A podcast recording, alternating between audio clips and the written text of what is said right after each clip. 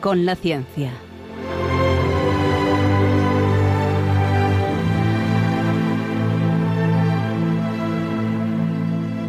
Dirigido por Javier Ángel Ramírez.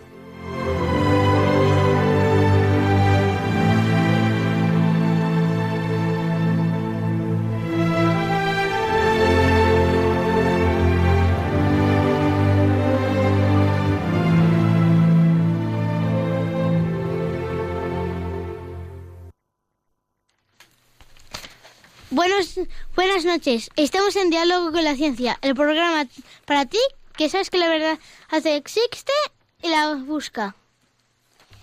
Espero que les guste este programa. Quédense con nosotros. No encontrarán un programa más variado en, en el dial. Bueno, pues en esta presentación tan especial que tenemos, porque Niños, ¿qué está pasando? Esta es ya, ya empieza La última semana de Adviento, un tiempo de esperanza, un tiempo en el que todos esperamos lo más grande, porque estamos acostumbrados a que da igual qué cadena de radio, qué cadena de televisión se ponga, todos nos dicen lo mismo. Y las noticias realmente importantes son las que no nos dicen.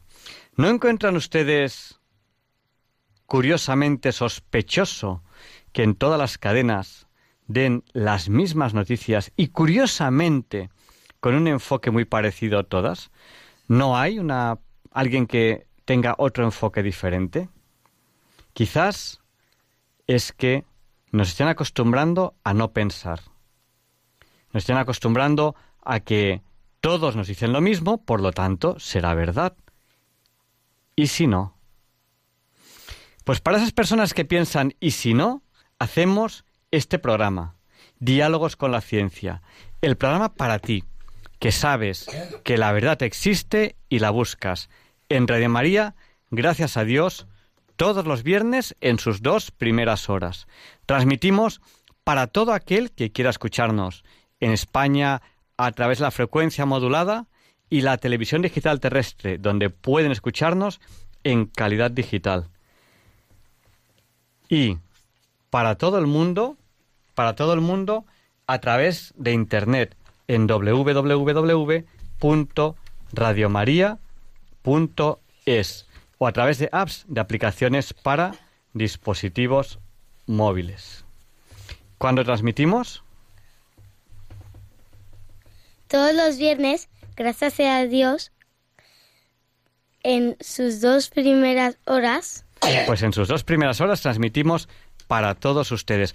Hoy tenemos un tema muy especial. ¿Quién sabe de qué vamos a hablar hoy? Eh, de María. Hoy vamos a hablar... Pues no, no, de Jesús. Vamos a hablar de Alzheimer. ¿Qué es eso? Hoy vamos a hablar de Alzheimer. Para todos aquellos que quieran saber qué es eso, enseguida lo sabrán.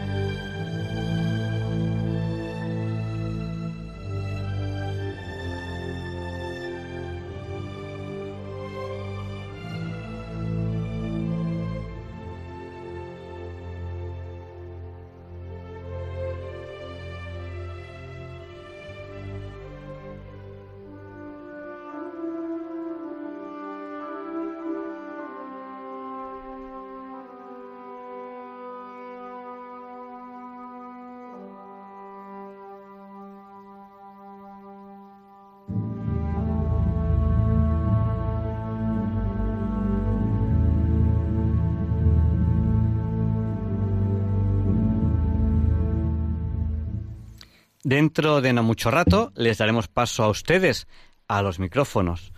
Ustedes podrán llamarnos por teléfono y podrán acceder al micrófono y entrar en directo en el programa. Pero mientras tanto, mientras tanto, pueden contactar con nosotros. ¿Cómo? Pues fundamentalmente a través del WhatsApp de Diálogos con la Ciencia, que es el del 8.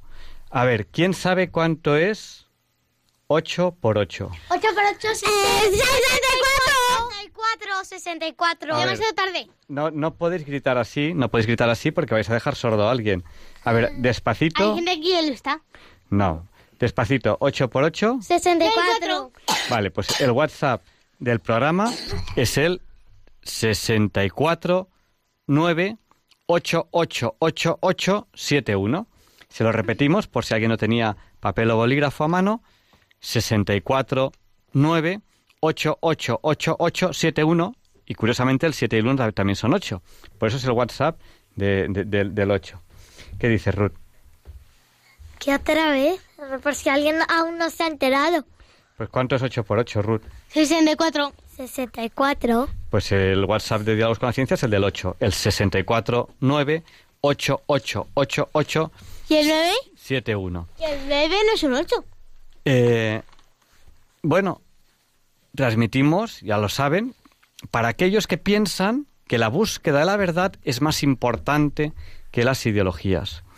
Estamos en un tiempo muy importante y lo inmensamente importante que es que Dios decide porque Él quiere nacer. Él decide porque quiere ser bebé y niño. Y decide ser uno de nosotros.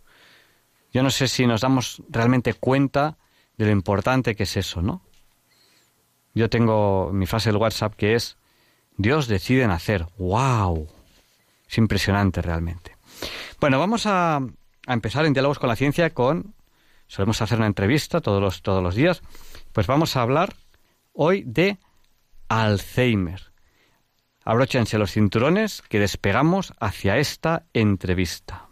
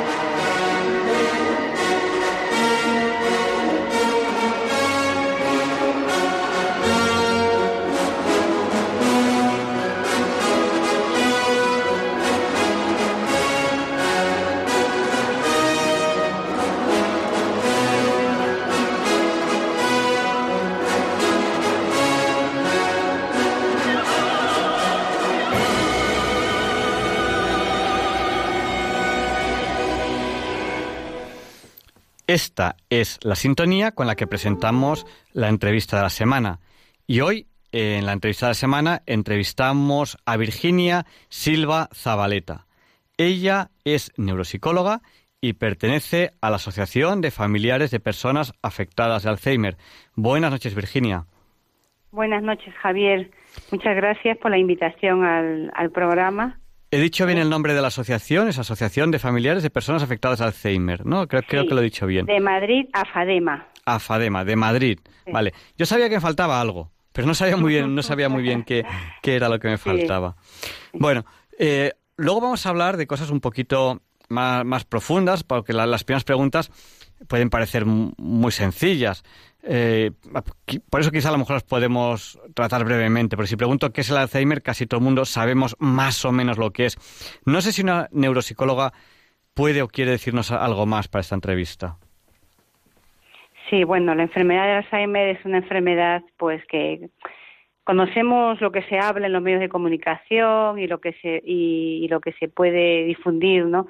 Pero sobre todo, mm, yo creo que hemos dado un avance en cuanto a saber qué es más la enfermedad de Alzheimer. Es decir, no solamente es una enfermedad de mayores, también es una enfermedad que son que hay personas menores de 60 años que también tienen esta enfermedad de Alzheimer, que es una enfermedad que no solamente afecta a quien lo padece, que es el propio paciente, sino también a la familia, concretamente a un cuidador, porque es una, una enfermedad que necesita un cuidador que se encargue de, gestionar, de asesorarle. Entonces, es una enfermedad justamente que es muy eh, peculiar eh, y que implica a toda la familia porque necesita de un cuidador, un cuidador principal.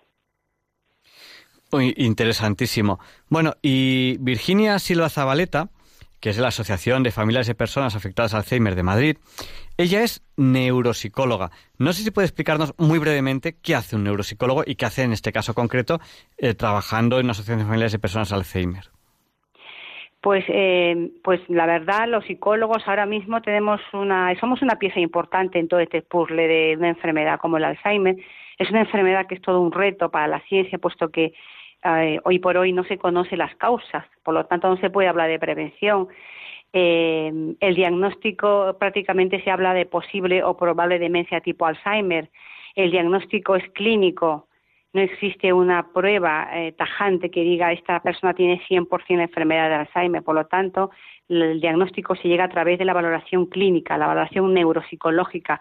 ¿Qué quiere decir eso, la valoración neuropsicológica?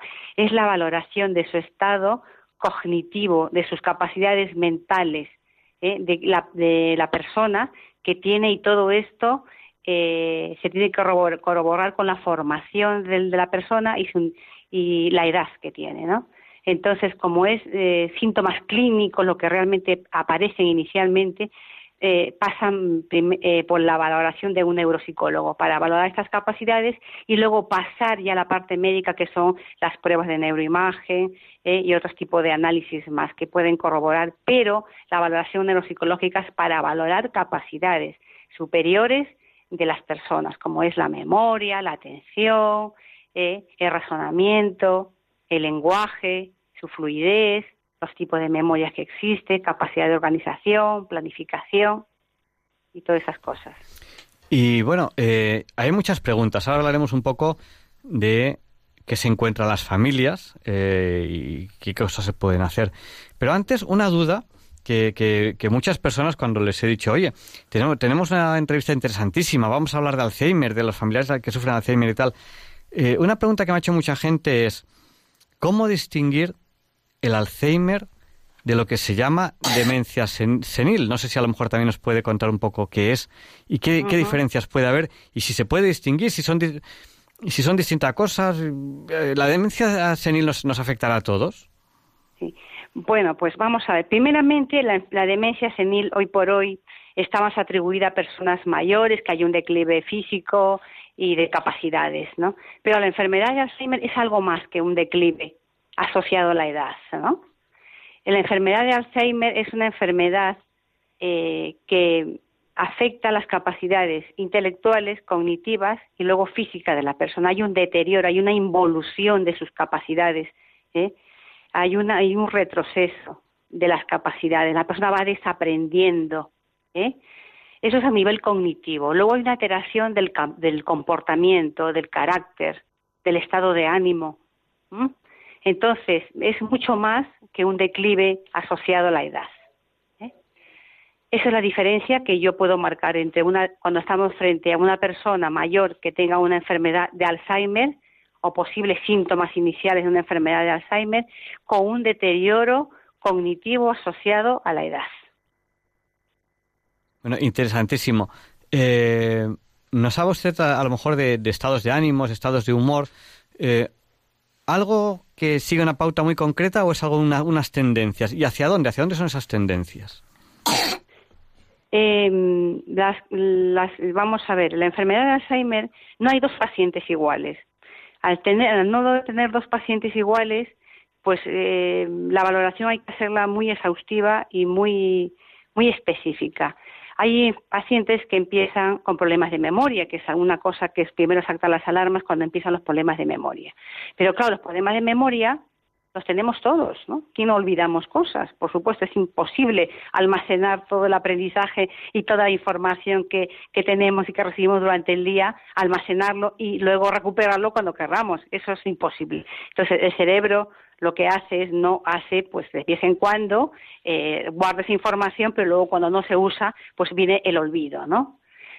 Eh, frente a esta información, cuando empieza el problema de memoria realmente importante, importante y que es un signo de alarma y significativo, es cuando olvidamos, olvidamos y no somos capaces de recordar. ¿eh? Y cuando esos olvidos, cuando esos olvidos afectan nuestra vida diaria. En la vida diaria nos afectan y también nos afectan en nuestro trabajo. Entonces, esa es la diferencia que existe entre realmente esos olvidos que son benignos, olvidos que tenemos todos, cuando es un olvido preocupante, diría yo. Bueno, yo creo que hay una, una pregunta que están esperando eh, todos nuestros oyentes, ¿no? Eh, en un momento dado, pues hay un diagnóstico, un diagnóstico de, de Alzheimer. Eh, ¿Y ahora qué? Lo digo porque puede ser doble, ¿no? O sea, el diagnóstico puede ser para nosotros mismos y en una, etapa temprana en la que nos damos cuenta, o puede ser para un familiar. ¿Y ahora qué? Sí, pues cuando se tiene un diagnóstico, ¿eh? Eh, un diagnóstico, la familia ha de prepararse para acompañar al enfermo o a su familiar durante un largo e ingrato camino, y la verdad bastante difícil, pero que se puede lograr ¿eh? Con apoyo y con ayuda. Entonces, surgen dos protagonistas, el enfermo y el cuidador principal, porque hay que tomar muchas decisiones y llegar a acuerdos para compartir el cuidado del paciente. Entonces, a partir de ese momento, hay que reunirse la familia, encontrar un espacio para el diálogo, organizarse para que no toda la carga vaya sobre una sola persona, que suele pasar. El cuidador también tiene que convencerse que mm, también debe cuidarse y buscar ayuda en otros familiares y recursos privados, públicos. Eh, intentar que el cuidador familiar, eh, sobre todo, intentar no vivir con ansiedad el día a día, pero para eso hay que planificarse bien el futuro, para ello necesita información completa sobre los múltiples aspectos que, necesita durante el, proceso de la enfermedad. Y todo esto se ayuda y se puede asesorar a través de las asociaciones que, existen, que hay muchas, ¿no? Nosotros desde la asociación de AFADEMA em, lo que hacemos es muchísimas actividades dirigidas a los pacientes y a las familias. ¿eh? Entonces, a las familias van los apoyos sobre todo de tipo psicológico, terapias grupales, individuales, asesoramientos eh, sobre todo jurídicos, mediación familiar, porque cuando aparece esta enfermedad a veces hay familias que no se ponen de acuerdo sobre cómo el camino a seguir, hay muchas dudas, entonces es muy importante una mediación familiar para tener un solo consenso familiar, un asesoramiento social también, em, como el tema de la minusvalía, el reconocimiento de la dependencia, actividades también dirigidas al paciente, es decir, hay que tener también las actividades de tratamiento no farmacológico, que viene la estimulación cognitiva, que hay que hacerlo personalizado a cada paciente, actividades y terapias, pues como por ejemplo la arteterapia, la musicoterapia, la reeducación psicomotriz. También hay una, una parte fundamental que es la formación, los cursos que hay para familiares, voluntarios, gerocultores, actividades también culturales y de ocio, que es fundamental, porque esta enfermedad lo que hace es aislar al paciente paulatinamente y también y por ende también al cuidador, a quien está al lado del paciente. Entonces son personas muy vulnerables se puede correr en alto riesgo de aislarse. Por lo tanto, hay que fomentar también la relación con otras personas que estén con situaciones parecidas, ¿no? Y que no abandonen su actividad social, ¿no? Bueno, pues le, eh, recordamos a nuestros oyentes que estamos en Diálogos con la Ciencia, en Radio María, y estamos entrevistando a Virginia Silva Zabaleta. Ella es neuropsicóloga de AFADEMA, AFA, de Asociación de Familiares de Alzheimer, de, de Madrid. AFA, Asociación de Familias Alzheimer de Madrid. He buscado ahora mismo la página web afadema.es eh, y veo que tratan bastante eh, profundamente este tema. Con Virginia estamos hablando de qué puede hacer un familiar con Alzheimer. Bueno, eh, ya nos ha explicado un poco cuando se encuentra con el diagnóstico y ahora aquí. No sé si puede contarnos algo más de eh, esas, no sé si llamar de terapias o cómo llamarle, eh, eso de qué es lo que hacen ustedes un poquito más, más a fondo, ¿no? Porque actividades con la familia, con los pacientes. No sé si se puede entrar un poquito más a fondo a ese respecto. Y enseguida vamos a dar paso a nuestros oyentes, porque yo estoy seguro que un tema como este, que quien más, quien menos, conoce a alguien con Alzheimer, y normalmente es alguien cercano. ¿Quién no tiene en su familia alguien con Alzheimer? Yo creo que casi todo el mundo tiene o ha tenido o tendrá. O sea, que es algo que nos afecta a prácticamente todos los españoles. ¿O quiénes de nosotros no sufrirán algún día Alzheimer? ¿Cómo son estas, estas terapias? Un poquito más a fondo y vamos a dar paso ya enseguida a los oyentes. Sí, vamos a ver las familias, nos llegan derivadas de diferentes hospitales.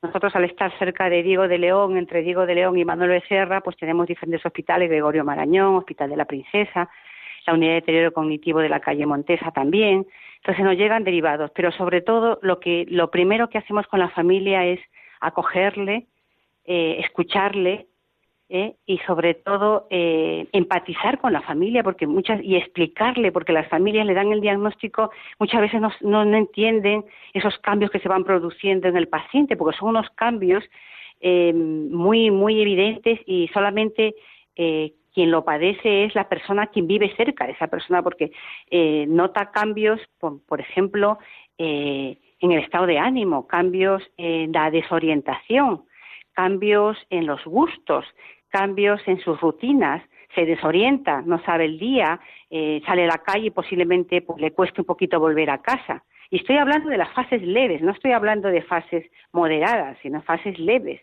Entonces, esta enfermedad es muy larga, es una enfermedad que, que muchas veces cuesta mucho entenderlo. Entonces, y luego también lo que despista mucho a la familia es hay cosas que recuerda y cosas que no recuerda. Hay días que son mejores, días que son peores. Realmente tener esta enfermedad no la tendrá. El médico, el informe pone que es posible demencia tipo Alzheimer o probable, pero 100% no me lo han dicho. Entonces, eh, la familia se puede eh, coger a eso para todavía no terminar de creerse esto, ¿no? La enfermedad que padece el, su familiar. Entonces, todas esas dudas, cuando llegan las la familias de asociación, llegan pues con muchas dudas, eh, sobre todo con mucha inseguridad, que no saber por dónde retomar este tema, no saber qué, qué hacer, ¿no? Entonces nosotros lo acogemos, primeramente la acogemos, la abordamos, la escuchamos, eh, le damos asesoramiento individualizado, eh, hacemos un diagnóstico de qué necesidades son las, las que necesita esa familia, ¿eh? si es primero lo social, eh, si es primero eh, lo, lo, psicológico, si lo primero el tema jurídico, si es primero el tema mm, mm, económico, también económico-social, que también se evidencia eh, y, es uno de los grandes problemas que, que, se están encontrando las familias, que es una enfermedad que es muy costosa, que hay muchos gastos y muchas familias no lo pueden afrontar. Eh, y que muchas veces necesitan apoyo y ayuda y no, y no, no tienen esta información. Entonces, una vez que nosotros hemos hecho un diagnóstico de esa familia que tenemos delante, automáticamente lo que hacemos es intervenimos, intervenimos pero con los dos, porque no solamente se puede intervenir con el paciente, con sus terapias, que ahora pasaré a explicar, sino también hay que trabajar con las familias, esto es fundamental, es un binomio inseparable. El problema de los pacientes afecta a la familia y entonces son dos binomios que hay que conocerlos y ayudarlos eh, por, de igual forma. ¿no? Las terapias que hacemos con, las, con los pacientes es una terapia de, intervención psicocognitiva. ¿Por qué psicocognitiva? Porque son terapias que se toca la parte psicológica de afrontamiento de esos déficits que ellos van notando en el día a día y luego la estimulación cognitiva que es actividades, ejercicios eh, personalizados que lo que vamos a hacer es ejercitar y potenciar las capacidades preservadas que tenga el paciente en estos momentos. ¿Mm? Entonces, esas terapias se van, se diseñan dependiendo la edad del paciente, su grado de formación, nivel cultural y sus capacidades preservadas, todo adaptado a él, porque a lo mejor es un paciente que no ve bien o un paciente que no escucha bien o un, un paciente que tiene anosognosia, entonces dependiendo de lo que sea, pues interviene. Entonces, y con las familias se hace también una intervención grupal. Se junta esas familias con otras cuidadoras, pueden ser hijas o pueden ser cónyuges, y se trabaja lo que es el afrontamiento. Le dotamos de habilidades ¿eh? para que esa familia vaya afrontando poco a poco el cuidado eh, de, su familiar y sobre todo esos cambios de roles que se van a producir. ¿Por qué? Porque la esposa deja de ser su esposa para pasar a ser su cuidadora, para pasar a ser como una madre para, para los pacientes, ¿no? Y la hija deja de ser hija para convertirse en, en, la madre o en la madre de, su padre, ¿no? O de su madre. Es así, son unos cambios de roles que son muy bruscos y, y realmente cuesta mucho aceptarlos. Entonces todo eso hay que trabajarlo también con las familias, ¿no? El tratamiento en esta enfermedad de Alzheimer sí existen dos tipos de tratamiento, el farmacológico, que es la medicación, y el no farmacológico, que son las terapias. Son dos tratamientos que tienen que ir cogidos de la mano. Entonces la medicación pues existe, está ahí, pero tiene también un efecto entre cuatro y seis años. Una vez pasado este año ya estos medicamentos bajan su eficacia. Entonces, lo que realmente eh, ahora mismo el, peso de todo el tratamiento pues recae sobre las terapias no farmacológicas, sobre los talleres, sobre las actividades de estimulación cognitiva, sobre las actividades de terapia ocupacional, actividades de ocio, replantearse, planificarse su día a día con estos pacientes. Entonces, esa es la actividad que, que realmente se, trabajamos con ellos porque es lo que realmente va a ayudar a lo que es enlentecer, retrasar la progresión de la enfermedad. Bueno, pues yo creo que vamos a dar paso a, nuestros oyentes, ya casi, casi las, las 12 de la noche y media, y, y, yo creo que es un tema interesantísimo y seguro que, que mucha gente nos hace preguntas, preguntas interesantes. Tomen papel y bolígrafo, que les voy a dar ya el número de teléfono para llamarnos, para participar ahora mismo ya en directo si lo desean en el programa. Nuestro número es el 91 005 94 19. Se lo repetimos por si no tenían papel o bolígrafo a mano. Es el. ¿Cuál es, Ruth? 91 005 94 19. Bueno, pues ya pueden empezar a llamarnos. No tarden, no tarden si, si quieren participar en el programa, porque ya saben que luego dentro de un rato pues estamos ya en otro tema. Vamos a dar paso a, la primera llamada que tenemos aquí y, y, enseguida seguimos dando paso a las demás. Buenas noches, ¿con quién hablamos?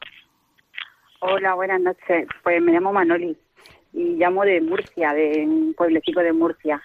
Y mi madre tiene Alzheimer ya, pobretica mía, 12 años y como dice esta señora, que al principio es casi más duro que al final, porque poco a poco ya cuando lo vas cuando te vas adaptando a esta nueva situación tan difícil, pero cuando ella va cambiando de personalidad es cuando viene la no aceptación.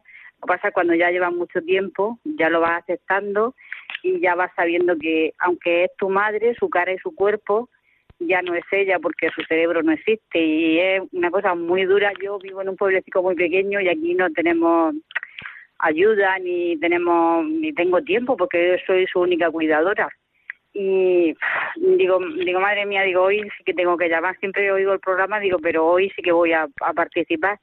Por eso por dar mi testimonio porque al principio fue más duro que ahora que está súper vegetal. Al principio era mm, mm, no no lo aceptaba no al principio sufrí más que ahora que está totalmente vegetal mm, ya, ya tiene 94 años y empezó con 82 y ya lleva cuatro años pues prácticamente como en coma nada hay que darle comida con jeringuilla y yo qué sé y es muy duro vivirlo. Yo cuando ella falte ya no sé qué voy a hacer con mi vida es por lo que habla que ya uno deja de salir deja de relacionarse y bueno, es muy duro y es muy difícil. Y, y mi pregunta sería que, que no sé por qué ahora mm, casi todo el mundo padece Alzheimer, pero eso creo que, que no existe una respuesta porque mm, mm, creo que eso es muy difícil de saber porque el cerebro se paraliza. Pues Manoli, y solo era eso y enhorabuena por el programa y me encanta y siempre lo oigo. Venga, muchos besos. Muchas gracias, Manoli, de Murcia. Le respondemos ahora mismo por la radio y vamos a dar paso también a, Rosa, pero hemos perdido la comunicación con ella. Así que eh, díganos que estamos eh, con la Asociación de Familiares de Personas Afectadas al Alzheimer de Madrid, con Virginia Silvia Zabaleta, ya es neuropsicóloga. ¿Qué le podemos decir a eh, Manoli, que nos llama desde Murcia y nos pregunta por qué ahora tanta gente sufre Alzheimer y nos ha contado un poco su experiencia. A lo mejor, aunque no la ha preguntado, a lo mejor usted puede dar algún consejo también para cómo llevar eh, que está haciendo ya de cuidadora de su madre. Sí, claro. Eh, bueno, Manoli, buenas noches, que me estás escuchando, estás escuchando el programa. Eh, bueno, decirte que efectivamente la fase más difícil, más problemática y más difícil de llevar es las primeras fases. ¿Pero por qué? Porque el nivel de conciencia del paciente es muy elevado tiene un alto nivel de conciencia, el paciente lo que quiere es mm, no, no ser supervisado, eh, se niega a no, no tener independencia, no quiere ser dependiente porque nadie queremos ser dependientes, pero sin embargo sabe que lo necesita, pero hay, hay una reticencia por parte del paciente al principio, pero todo esto asociado por su alto nivel de conciencia, ¿no? Es la primera fase es lo psicológico porque si para es muy duro para la familia eh, ver a, tu familiar cómo mm, se va transformando en otra persona distinta a la que fue y cómo ha perdido capacidades progresivamente. Para los pacientes en la fase leve también es muy duro, porque ellos muchas veces quieren hablar y no les sale la palabra, quieren recordar y no pueden, quieren mantener su independencia como siempre lo han hecho y ven que tienen que preguntar todo, que no encuentran las cosas, y todo ese, tipo de cosas es, es la primera fase que se evidencia, es muy complicado y efectivamente así es. Eh, también decías, Manoli, mm, que ahora cada vez hay, que parece que hay mucho más Alzheimer. A ver, mm, ¿por qué hay mucho más Alzheimer? Porque se diagnostica cada vez más precoz. O sea, ahora se ha avanzado la ciencia, por ejemplo, desgraciadamente no tenemos respuesta de saber cuáles son las causas y tampoco se está avanzando mucho en la medicación porque es todo un mundo. El tema de la investigación es muy complicado, muy difícil y cuando ya está a punto de salir una medicación nueva se cae porque aparecen efectos secundarios y una serie de cosas. Es muy difícil. El tema de la enfermedad neurológica eh, cerebral como es el Alzheimer eh, realmente pues no se puede hurgar el cerebro, no se puede abrir porque serían peor los efectos secundarios. Hacer una biopsia también sería eh, podían los efectos secundarios son terribles, ¿no? O sea que por eso es que no se puede abrir ni se puede hurgar, simplemente a través de pruebas de neuroimagen. Pero sí sé que se ha avanzado en lo que es los biomarcadores. ¿eh? Ahora se utiliza mucho lo que son los biomarcadores eh, para diagnosticar demencias precoces. Y entonces, en ese sentido se ha avanzado. ¿En qué sentido? De que la familia cuando se ve algo raro acude al médico de cabecera y el médico de cabecera pues delega directamente al médico especialista y, activan los protocolos y lo que hacen es pasar diferentes pruebas, de valoración neuropsicológica, valoración de pruebas de neuroimagen, analíticas, para constatar el, posible diagnóstico, ¿no? Entonces, efectivamente, se ha avanzado en cuanto a hacer un diagnóstico precoz. Por eso cada vez hay más, más Alzheimer. ¿eh? En ese sentido, pues sí. Eh, antiguamente era pues una demencia, porque como ella es mayor y tal, o era una depresión, porque muchas veces la demencia se puede enmascarar con una depresión. Eh, suele pasar mucho cuando la gente se jubila.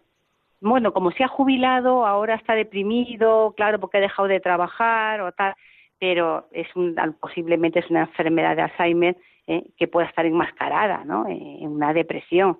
¿No? porque hay depresiones, las depresiones se tratan hoy por hoy, se tratan eh, y se superan. Pero cuando estamos frente a algo más importante, pues eh, realmente el paciente no puede superar, ¿no? Porque puede ser como una antelación, ¿no? Dando la cara un poco a la enfermedad, ¿no? La enfermedad de Alzheimer, Entonces, es por eso que ahora se ve más pacientes porque hay más diagnóstico y la gente va antes al médico. Pues muchísimas gracias. Vamos a dar paso a Antonia de Alcalá, pero antes, eh, Manoli de Murcia, que nos acaba de llamar hace un ratito, nos quería hacer algún comentario más. Le voy a pedir, Manoli, por favor, que sea breve y a continuación damos paso a Antonia, que nos llama de Alcalá. Buenas noches, Manoli, díganos.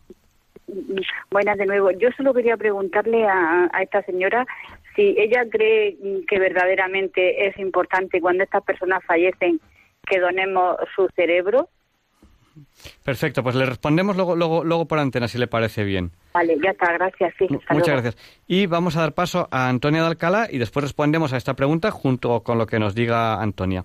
Eh, buenas noches, Antonia. Díganos, el micrófono es suyo. Hola, buenas noches. Mira, estoy un poco nerviosa. La primera vez que participo en un programa de esto. Pues, mí- pues tranquilidad, Sí. tranquilidad. No se preocupe usted. Sí, porque estoy en la fase que lo estoy pasando bastante mal. Entonces, mi madre ahora mismo hemos tenido siete años cuidándola, pero ahora mismo la decisión de mi hermano ha sido meterla en una residencia. Y entonces, pues mi lucha es de cada día que voy, pues intentar hablarle, intentar estimularla, mm, un poco con los cuidadores que están allí, de que la pongan mucho a andar, siempre intento activarla, cantarle, hablarle, mis hermanos me comentan de que como ella no siente, que no me conoce, que no me... Entonces yo mi, mi falta y mi cosa que tengo con ellos es que no... Ellos dicen que no acepto la, enfermedad, pero yo pienso que yo quiero agotar hasta la última gota, ¿no?, de, de estas personas. Y que yo es lo que le digo a ellos, ¿qué más da que no me conozca si yo hay un vínculo que es, que es del corazón, ¿no?, y que es algo y mi pregunta sería que la tengo muy lejos, a 30 kilómetros de lejos mía, y cambiar de residencia, pues es verdad que estoy muy contenta con la residencia, pero me han aconsejado que no la mueva, que no la cambie a, Córdoba más cerca, y mi duda sería para la doctora, pues eso, ¿qué debería de hacer? Porque estoy, la verdad, en, una tesitura muy complicada, ¿no? Traérmela cerca y estar con ella o resignarme a tenerla lejos y y no sabría qué sería si moverlo y, y los cambios serían buenos para ellos o no y ya está, ese sería mi... Estoy un poco nerviosa, perdóname, No, porque no te estoy en una fase Pues de nada, res- respondemos a Manoli, que nos preguntaba si era importante donar el cerebro del paciente fallecido, y respondemos también a Antonia de Alcalá. Muchas gracias, Antonia. Muchísimas gracias, que hacéis una labor muy grande, Radio María y todo. Muchas gracias, Muchísimas buenas noches. gracias. Buenas noches.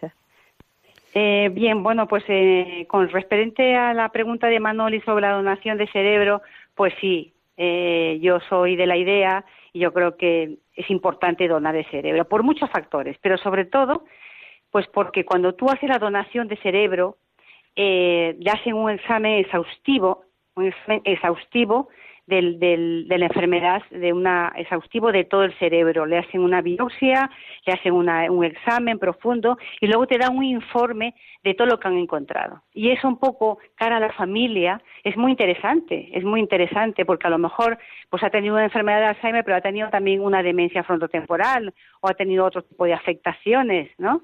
que, que también ha estado presente. Y entonces yo creo que es, es una información muy, muy válida para la familia. ¿Eh?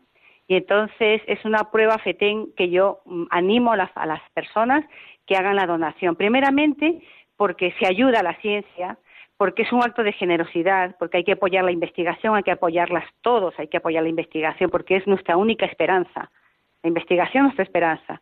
Entonces, aprovechamos, estamos apoyando la investigación y a la vez nos van a dar una información exhaustiva del estudio de ese cerebro. Y eso cara a la familia es fundamental. Te- tenemos que, que ir terminando casi casi la entrevista. Nos quedan unas poquitas llamadas. Eh, vamos a dar paso a Rosa, que antes se ha cortado, que estábamos dándole paso y, y se ha cortado. Y nos quedan muy poquitos minutos. Si quieren llamar, tienen que llamar ya al 91 005 9419. Eh, Rosa, le ruego por favor que sea breve. Sí, sí, sí, solamente una pregunta. Díganos, el micrófono es suyo. Ya. Buenas tardes, muchas gracias. Mire, yo soy Rosa, tengo 83 años y ¿qué se llama esto? Tengo desorientación. Por ejemplo, voy a un sitio y cuando hace tiempo que no voy, un poco me desoriento y sobre todo de noche. Pues le, le- le respondemos por, por, por la radio. De todas maneras, eh, esto es como un amigo mío que tenía 90 años y le- yo le decía, Joaquín, ¿qué tal estás? Dice, no estoy bien, no estoy bien. Dice, me duele un poco la rodilla. Digo, hombre, Joaquín, tienes 93 años. o sea, yo, yo, Rosa, yo no, no voy a hacer un diagnóstico, pero yo, yo a usted le veo fenomenal. Vamos a, le respondo. Estoy- le- me le- siento bastante bien, sí. Pero pues, lo que me preocupa es un poco, claro, que esa desorientación. pues, pues le respondemos por la radio. Muchas gracias. Claro, algo que me ayude. Pues nada, muchas gracias. Le respondemos. Gracias. Las gracias. Díganos, díganos, Virginia, el micrófono es suyo. Sí, bien, Rosa. Referente a la pregunta que decía Rosa, pues vamos a ver, mm, si es una cosa puntual, eh, que le ha pasado no tiene, no tiene importancia. Una cosa es, hay que valorar si eso le pasa con frecuencia o ha sido la primera vez que le ha pasado y eso le ha asustado un poco, le ha preocupado, ¿no? Entonces, si es una cosa que se vuelve a repetir, eh, pues yo creo que debería ir al médico, al médico de cabecera, eh, contarle un poquito esto y, pasarle por la edad que tiene casi al geriatra, ¿eh? al geriatra, porque el geriatra le va a hacer un seguimiento más general de, de todo de, de, de, todo lo posibles cosas que pueda tener o que tenga porque me imagino pues con la edad que tiene Rosa pues imagino que debe estar tomándose una pastillita para la atención una pastilla para otras cosas porque siempre siempre no tenemos la salud completa no entonces eh, repito si realmente Rosa es una cosa puntual que te ha pasado una vez pues déjalo estar y ya está pero si te vuelve a pasar con más frecuencia estas cosas este síntoma, esta desorientación que has experimentado, ¿eh? Eh, primeramente, pues ir al médico para que te hagan un seguimiento, porque los seguimientos son fundamentales. ¿eh? Hay que valorar también si te pasa y se ha pasado esa primera vez, pero a lo mejor en otros sitios también, o solamente en ese lugar, en ese momento en concreto. Y, pero los seguimientos son fundamentales. O sea, puede ser una cosa que no sea significativa, ¿eh?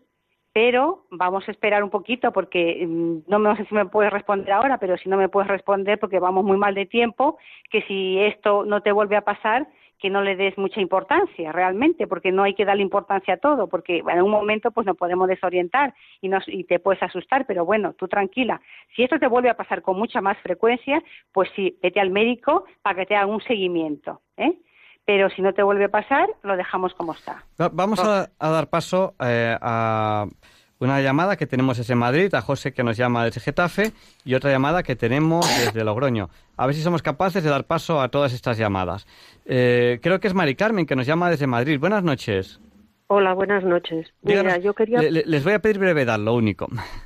Yo quería preguntar si son eficaces los tratamientos, porque yo tengo a mi marido que le empezaba a dar la medicación que le han dado y en vista de que mm, me parece a mí que no le hace nada, he dejado de darse. Mm. Digo, es que va en pica. Pues, Entonces yo no lo sé, es que no lo sé. Pues, y he eh, leído cosas de que no son precisamente mm, demasiado buenos, no lo sé. Entonces se lo dije a mi hijo, digo, mira, yo bajo mi responsabilidad, viendo cómo va papá, que va pues, pues, pues no va bien. Y, no me parece que se le detenga la cosa. Digo, pues oye, pues no se lo doy. Es que no lo sé, no sé qué hacer. Pues Mari Carmen, le respondemos ahora mismo por, por antena. De acuerdo, muchas gracias. Eh, buenas noches, buenas noches, Mari Carmen.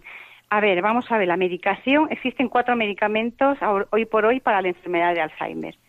Eh, em, son unos colinesterásicos que lo que hacen es retrasar, enlentecer el deterioro eh, cognitivo eh, global del paciente. Entonces, eh, vamos a ver, mm, es importante que él esté medicado, por supuesto que es importante. Es importante, ¿por qué? Porque mm, todo lo que se va perdiendo luego ya no se puede recuperar. O sea, no hay vuelta atrás. Entonces, cuanto antes empiece a tomar la medicación, va a ser mejor. si un medicamento no, no existe solamente uno, sino hay cuatro, entonces el, el médico tendrá que valorar si empieza por la memantina, si empieza por el reminil, ¿eh? si, empieza por, si empieza por un parche que es el Excelón, tendrá que valorar qué medicamento es el más adecuado. ¿eh?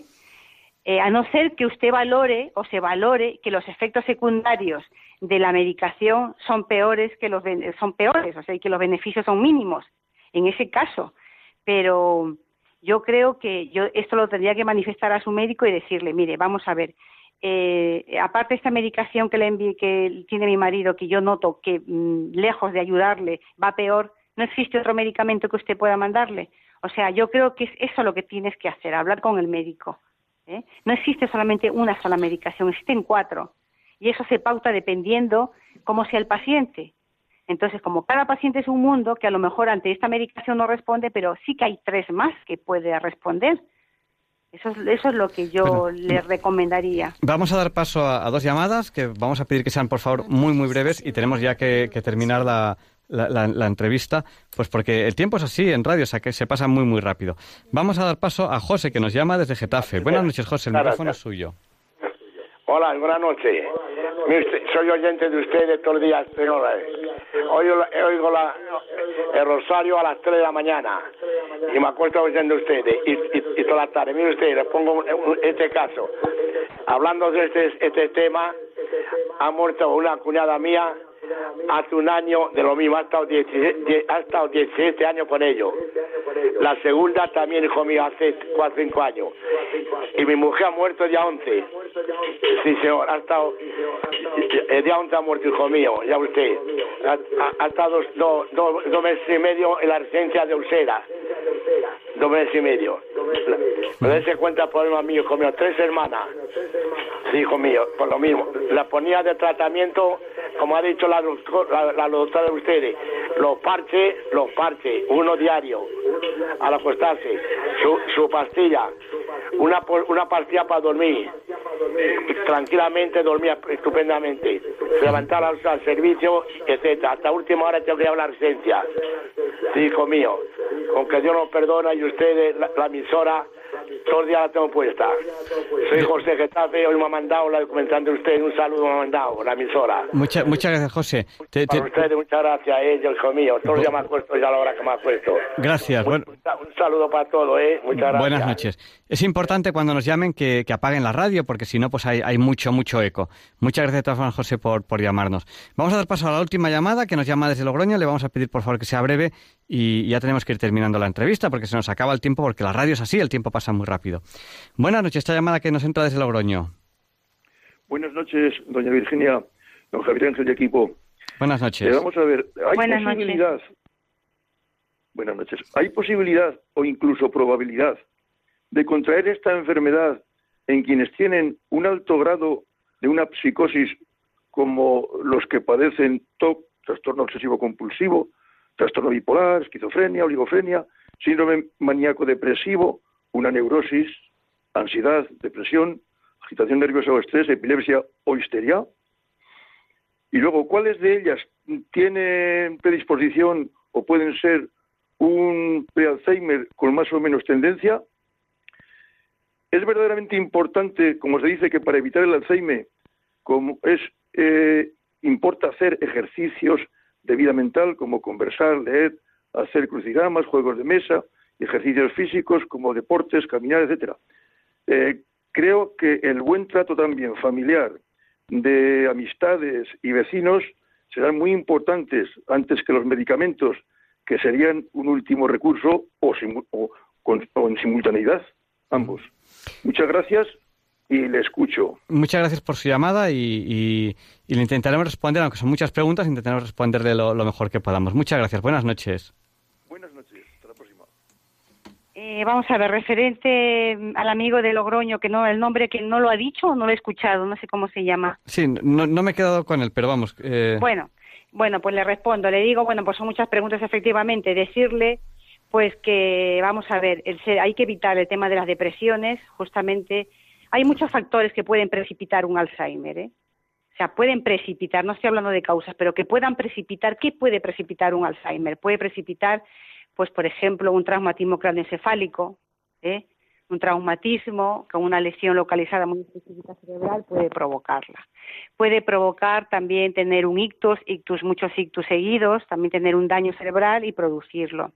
¿Qué más puede producir la enfermedad de Alzheimer? Pues las depresiones, unas depresiones crónicas muy severas, muy continuas, ¿eh? también, ¿no? Esto está basado un poquito en las historias clínicas, en las ah, entrevistas iniciales que se hacen a los pacientes, efectivamente. ¿Qué es lo que se recomienda para evitarlo y prevenir eh, en la medida de lo posible eh, tener esta enfermedad, aunque no estamos libres ninguno de padecerlo, por supuesto, tengamos antecedentes genéticos o no lo tengamos?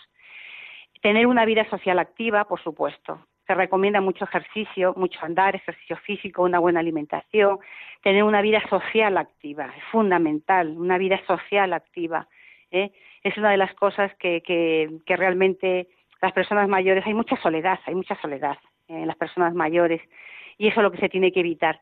Evitar, intentar estar en grupos, apuntarse a cursos, relacionarse, hablar con la gente, interesarse, hacer un voluntariado, ¿eh? hacer actividades también ayudando a los demás. La forma que ayudas a los demás también nos ayudamos a nosotros mismos. O sea, tener una vida que te pueda enriquecer. Es muy importante sentirse importante y sentirse ayudar a los demás, que se ayuda a los demás, esa solidaridad, ¿no? O sea, resumiendo, actividades de tipo físico, una vida intelectual activa eh, y sobre todo social muy activa. Luego, no se ha demostrado, efectivamente no hay estudios que demuestren que un paciente con TOC ¿eh? Eh, acabe en una demencia tipo Alzheimer. No hay estudios específicos sobre eso, por lo tanto no, no, no se le puedo decir, ¿no? No hay una evidencia científica, vamos. Bueno, pues nos quedan, nos quedan dos preguntas, porque Rul, que está aquí en el estudio, quiere hacer una pregunta, y luego eh, hay una... Nos, nos, han llamado por teléfono mientras usted hablaba y nos han recordado que había un oyente que nos, nos preguntaba qué hacer con su madre, si traérsela a algún centro más cerca de su casa o a su casa, o... o, esa no la hemos respondido. Y otra pregunta que le hace Ruth ahora mismo.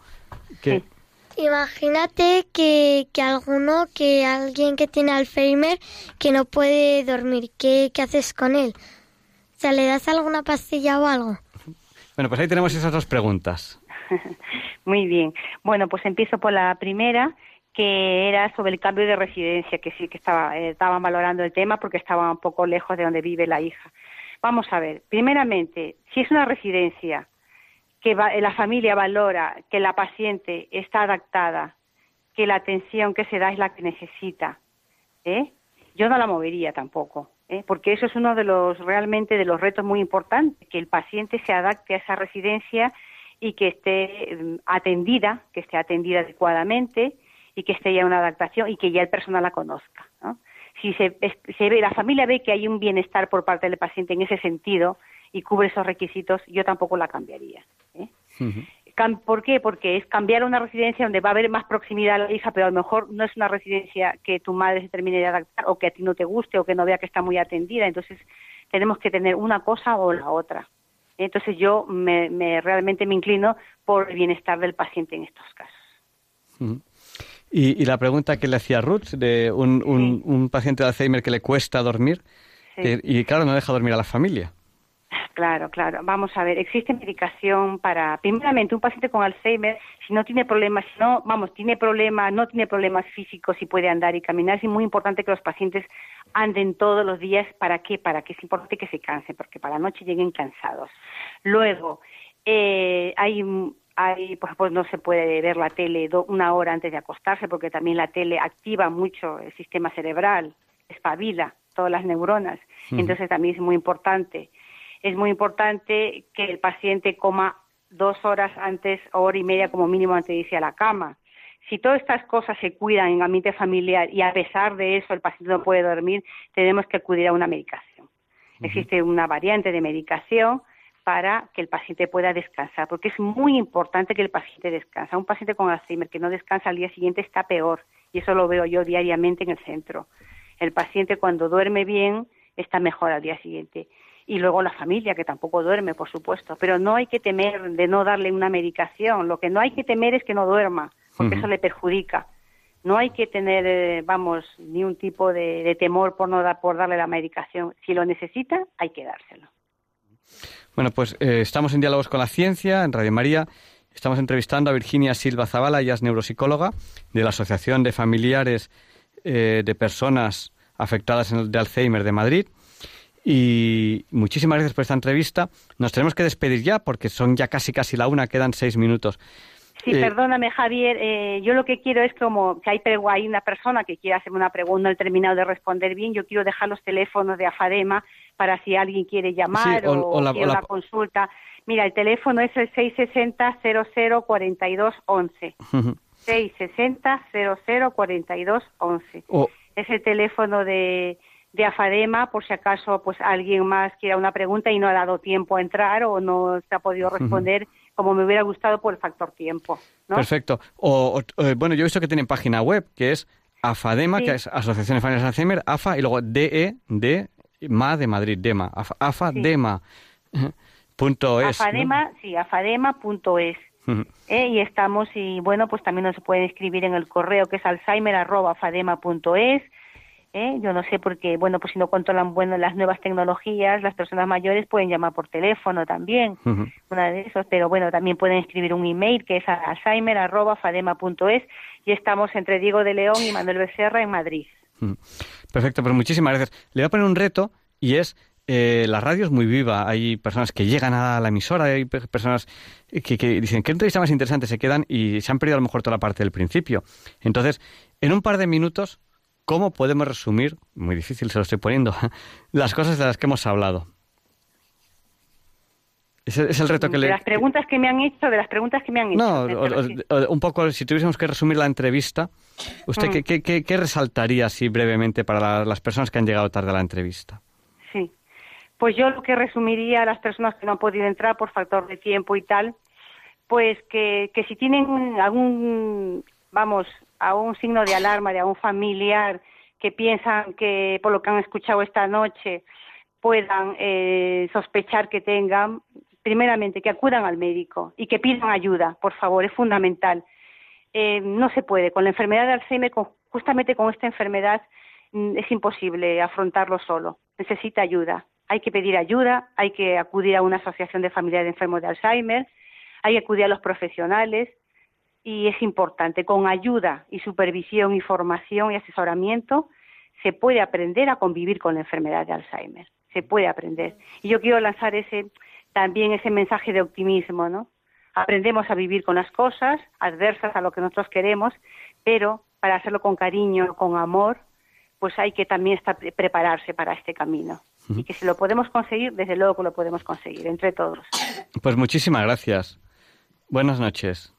Buenas noches a todos y gracias, Javier, por la invitación al programa. Bueno, yo creo que era un tema interesantísimo. Eh, Llevamos varias semanas intentando tratar el tema y al final hemos tenido esta entrevista que yo creo que, que- que ha, sido, ha sido muy fructífera. Muchísimas gracias y buenas noches. Buenas noches. Y la semana que viene entrevistaremos al, al doctor Jesús Poveda, que ya saben que es el presidente de, de Provida, porque eh, va a ser la noche del 27 al 28 y el 28 es el Día de los Santos Inocentes, que Herodes le dio por matar niños, cosa que es un deporte muy de moda hoy en día en España. Eh, así que, que nada. Eh, ¿Y qué tenemos ahora? Eh, pues que Luis Antequera nos va a hablar sobre el invierno. Bueno, pues Luis Antequera nos habla sobre el invierno.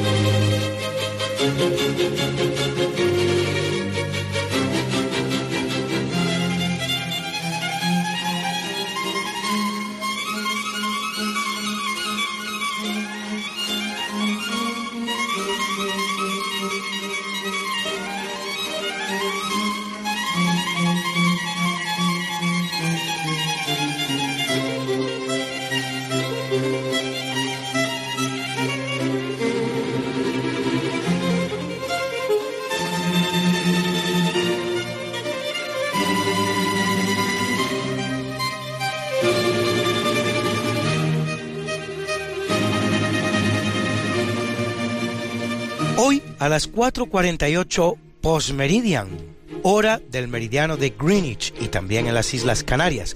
Es decir, a las 5.48 postmeridian, hora peninsular española, entra la estación del invierno, que durará hasta el 20 de marzo a las 9.59 postmeridian con la llegada de la primavera. Decir esto de que el invierno entra hoy a las 5.48 postmeridian en la España peninsular o a las 4.48 postmeridian en las Islas Canarias? Pues bien, significa que el invierno entra con el solsticio de invierno. Definidos los solsticios, que son dos, el de invierno y el de verano, como el momento del año en el que el Sol pasa por el punto más alejado del Ecuador en el recorrido o eclíptica que describe respecto de la Tierra y que este año el solsticio se producirá exactamente a las 5.48 postmeridian en la península y a las 4.48 postmeridian en las Islas Canarias de ese gran país llamado España.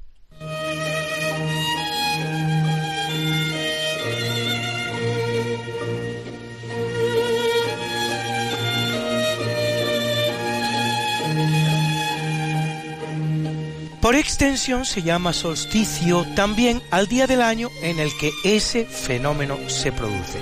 Pues bien, ese día en el que se produce el solsticio de invierno es el día más corto del año, es decir, el que menos horas de luz tiene en todos los lugares del hemisferio norte. Y coincide con el solsticio de verano en todos los lugares del hemisferio sur, en los cuales se produce el efecto contrario, a saber, el día más largo del año, el día del año con más horas de luz. Al llegar el siguiente solsticio, que este próximo año se producirá el 21 de junio a las 3.54 horas pm en el meridiano de Greenwich, el efecto será el inverso en ambos hemisferios. Esto vale para todos los lugares de la Tierra excepto para los que se hallan en el Ecuador, es decir, aquellos lugares localizados sobre la línea imaginaria que describe el Sol en su movimiento de traslación sobre la Tierra. Los países situados sobre el Ecuador son 13. Ecuador, Colombia, Brasil, Santo Tomé y Príncipe, Gabón, República del Congo, República Democrática del Congo, Uganda, Kenia, Somalia, Maldivas, Indonesia y Kiribati. En estos lugares se producen dos particularidades. La primera, los objetos no tienen sombra.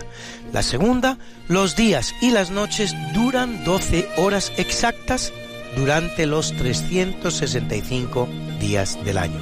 Algo que llega a ocurrir también en todo el planeta, pero solo dos días al año, los llamados equinoccios, palabra que significa noche igual, de equi igual y noccio, noche.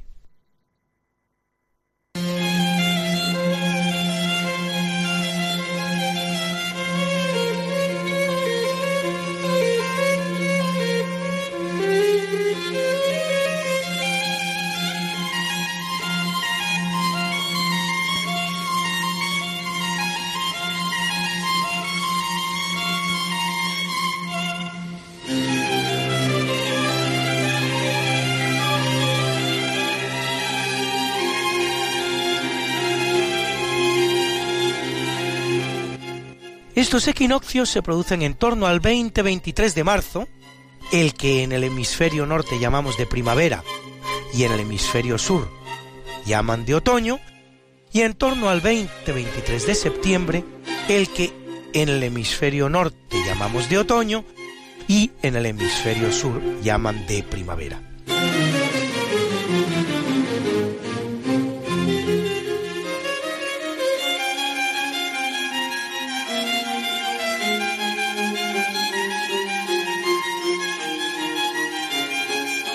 Y tienen un segundo efecto, dan inicio en los dos polos de la Tierra a los llamados días polares y noches polares, es decir, largas temporadas de seis meses de duración en las que, según el caso, solo hay día o solo hay noche.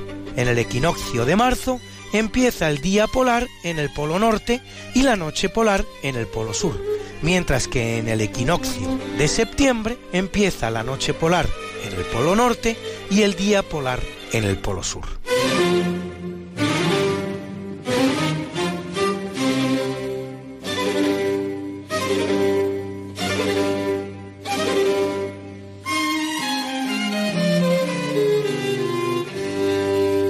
Este invierno se prevé que haga frío, exactamente igual que ha venido ocurriendo cada año desde que el ser humano escribe esa divertida novela llamada historia.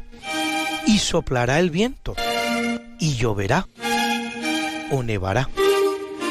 En algún lugar del planeta hasta se producirá alguna catástrofe.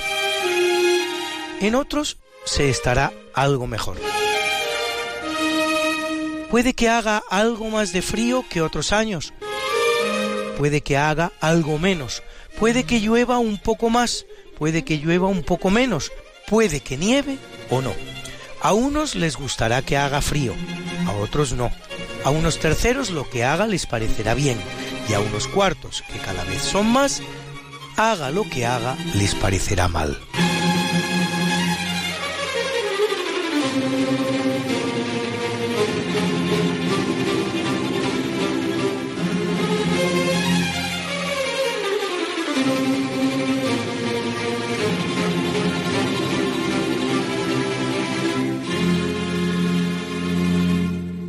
Les voy a hacer un pronóstico que este sí se cumplirá seguro.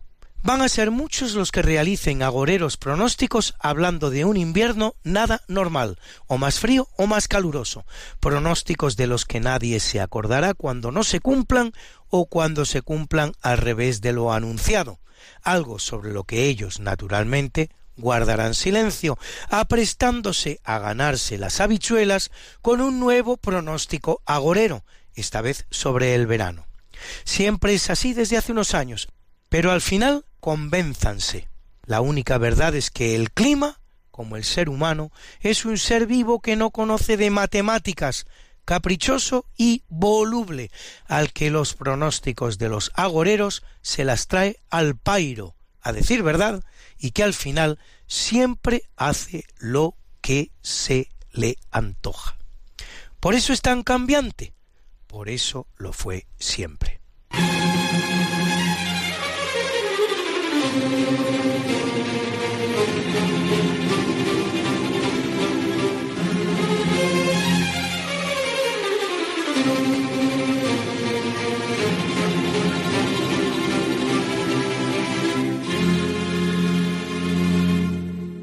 Han oído ustedes las cuatro estaciones de Vivaldi y más concretamente el concierto correspondiente al invierno, dividido en tres movimientos, allegro non molto, largo y allegro.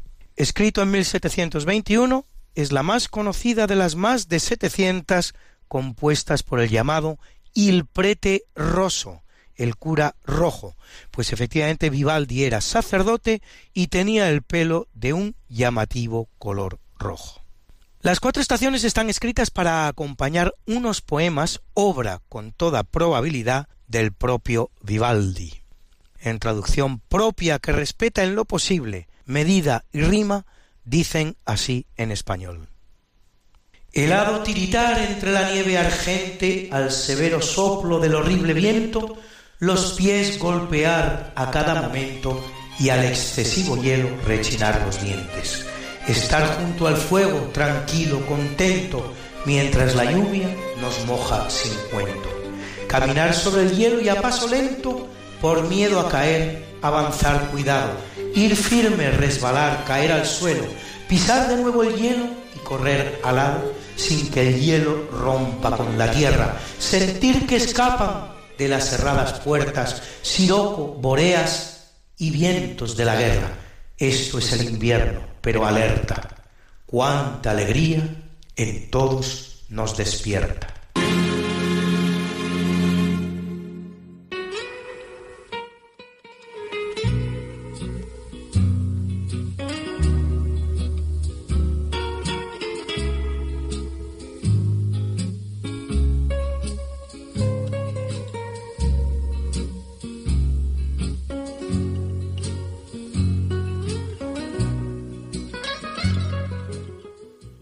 Leonardo Daimiel Pérez de Madrid presenta la sección Pensar y Sentir.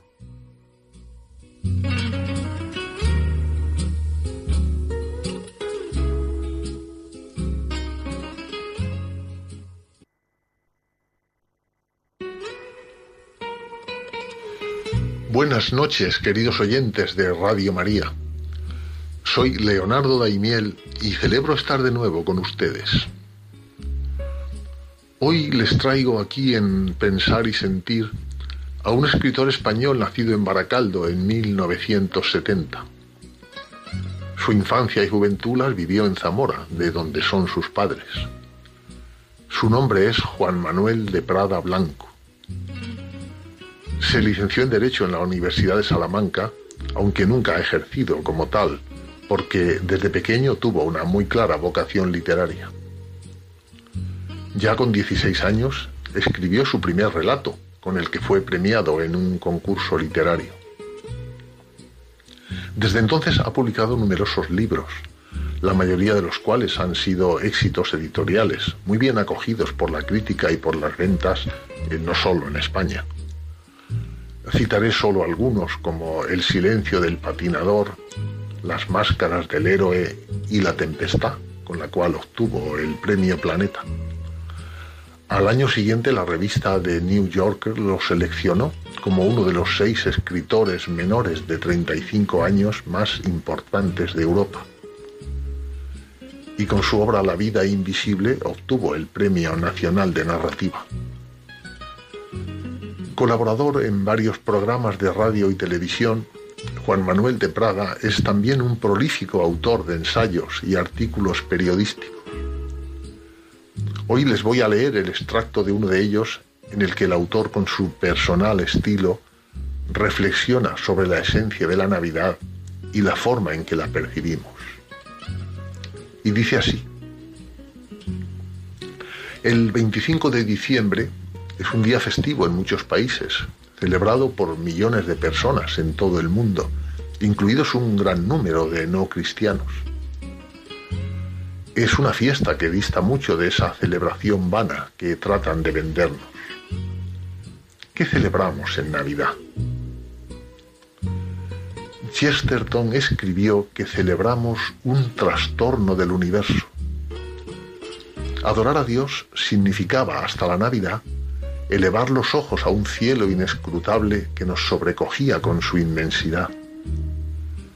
A partir de la Navidad, adorar a Dios significa volver los ojos al suelo, incluso acostumbrarlos a la luz mortecina de una cueva para reparar en la fragilidad de un niño que gimotea entre las pajas. Las manos que habían modelado las estrellas se convierten de súbito en unas manecitas diminutas. La grandeza infinita de Dios se torna fragilidad de un niño recién nacido que se amamanta a los pechos de su madre.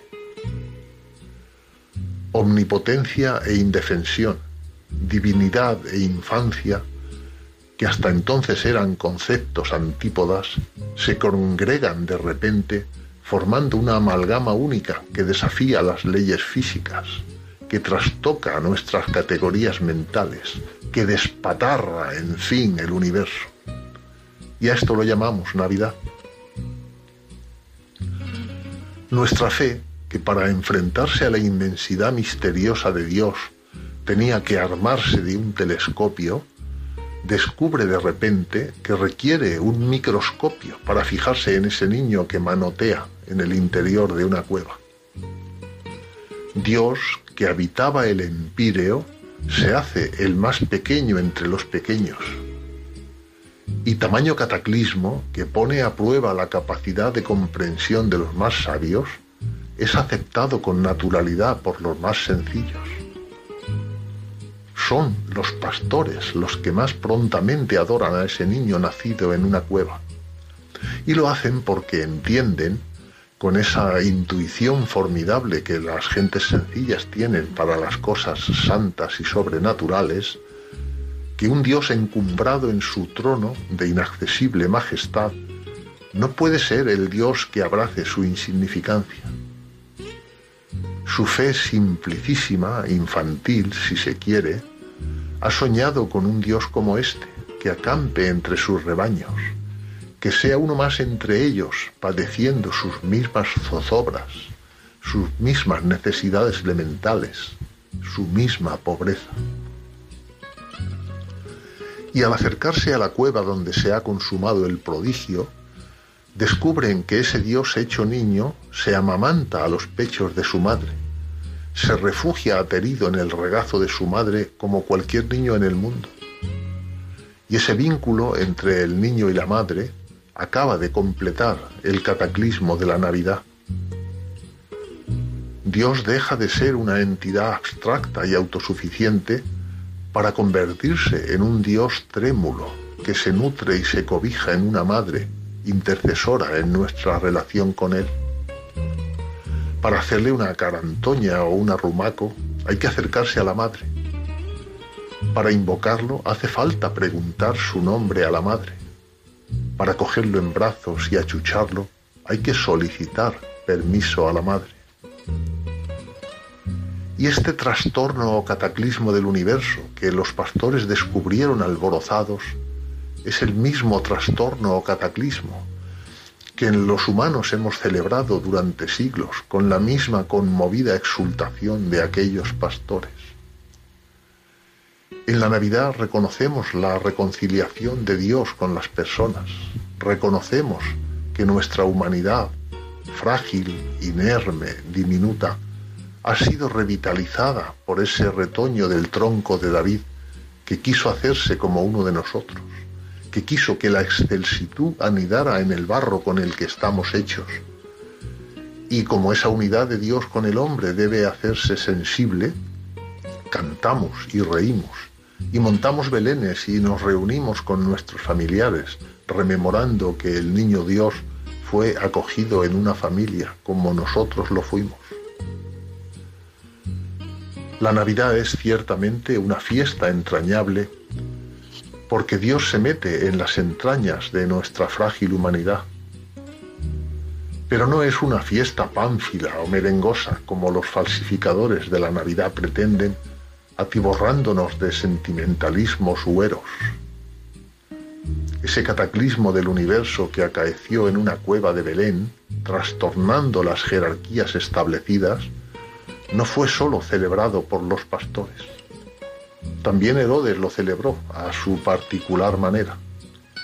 Y la ira de Herodes, revolviéndose como un áspid contra ese niño que viene a quitarle el cetro, es trasunto de la ira de otro monarca de rango superior que había conseguido que la criatura humana se envileciese con el pecado y que con perplejidad y ofendido pasmo descubre que pese a todo Dios le concede una segunda oportunidad metiéndose en sus entrañas, utilizando su naturaleza frágil y manchada como recipiente de su divinidad.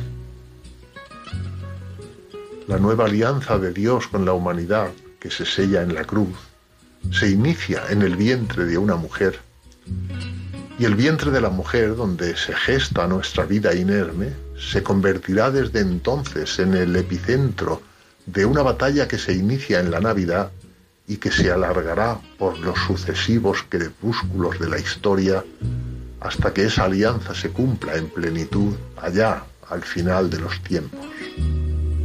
Feliz y sacra Navidad a todos los lectores.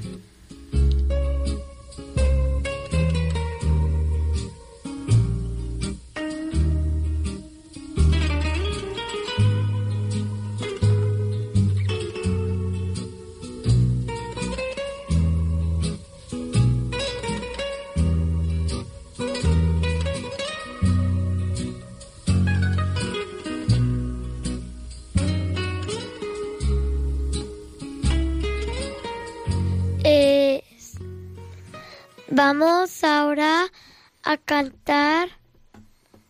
¿A cantar qué? Eh, pues a cantar. Una canción. ¿Y a, quién se la, ¿A quién se la dedicáis? Eh, que se titula Every Move I Make. Eh, se la dedicamos a todos los oyentes y a, sobre todo a los profesores. Pues vamos allá.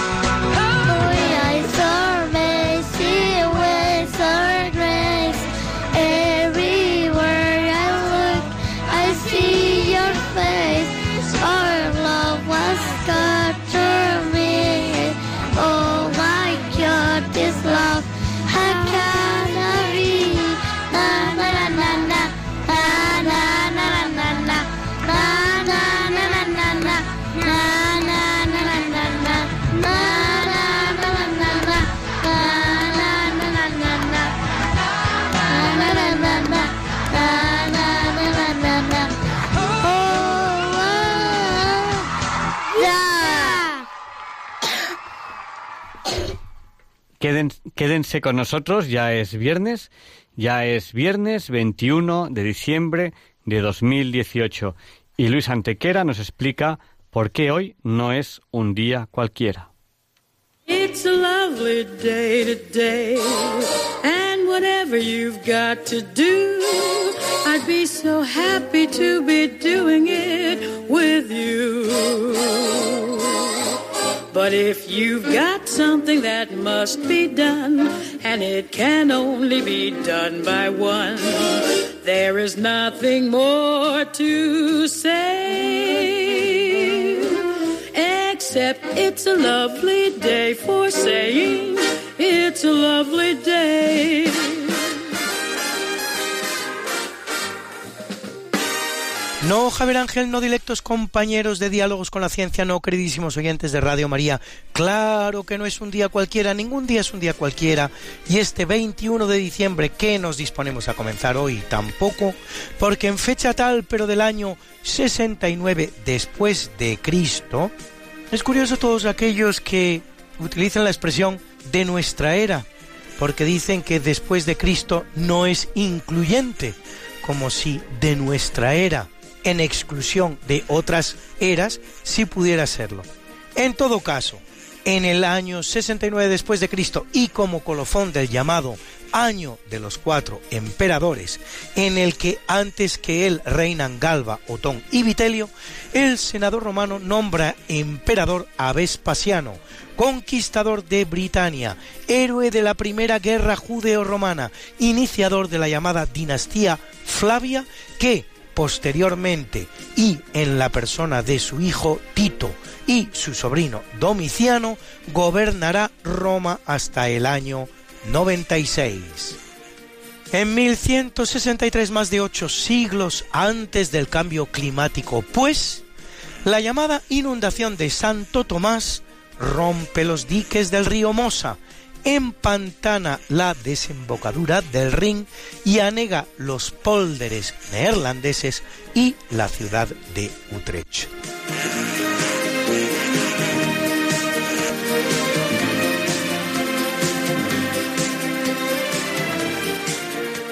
En el capítulo de los descubrimientos planetarios realizados por los marinos hispanolusos, en 1471, los portugueses João de Santarém y Pedro Escobar descubren la isla de Santo Tomé en África, a 240 kilómetros de Gabón.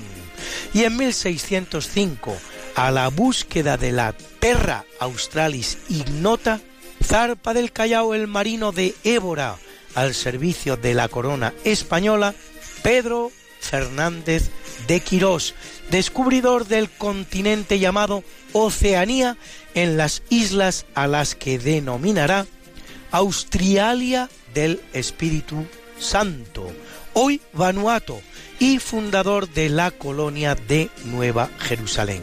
Una importante corriente historiográfica sostiene que habría llegado también a la isla más grande del continente oceánico, Australia, anticipándose al holandés Willem Jansson, que lo hacía por las mismas fechas. Y en 1511 el dominico español Fray Pedro de Córdoba realiza la primera de las muchas, muchas denuncias que desde las órdenes españolas que misionan en el Nuevo Mundo se lanzarán en defensa de los indígenas hispanoamericanos.